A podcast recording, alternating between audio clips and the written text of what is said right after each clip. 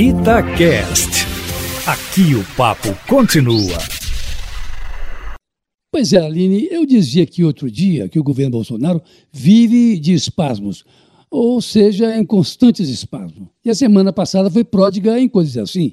Começa com a prisão de Fabrício Queiroz na sexta-feira, trazendo aí consigo todas as confusões que poderia produzir. Ao mesmo tempo, com a fuga do ex-ministro Abraham Weintraub para os Estados Unidos e termina, se é que termina, com a decisão do advogado do senador Flávio Bolsonaro, Frederico Vassef, de deixar a defesa do filho mais velho do presidente, Jair Bolsonaro, e tudo isso, Eustáquio, veja só, levando a crise ética e política para dentro do governo.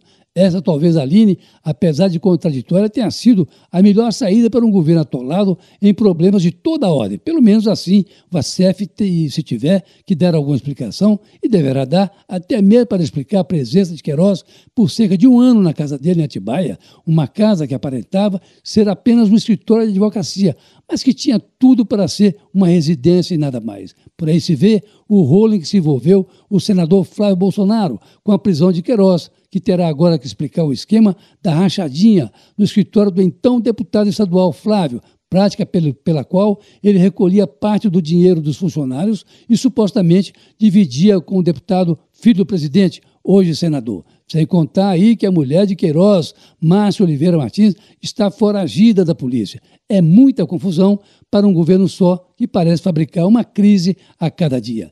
Sem falar, é, Eustáquio, que o país começa a semana sem o ministro da Educação, sem o da Cultura e o da Saúde, que é interino, e isso num dia em que são contados mais de 50 mil mortos pelo coronavírus e com a contaminação de mais de um milhão de brasileiros. Tudo isso justo no período em que o inverno aperta mais e, portanto, deixa mais gente exposta ao ataque do vírus da morte.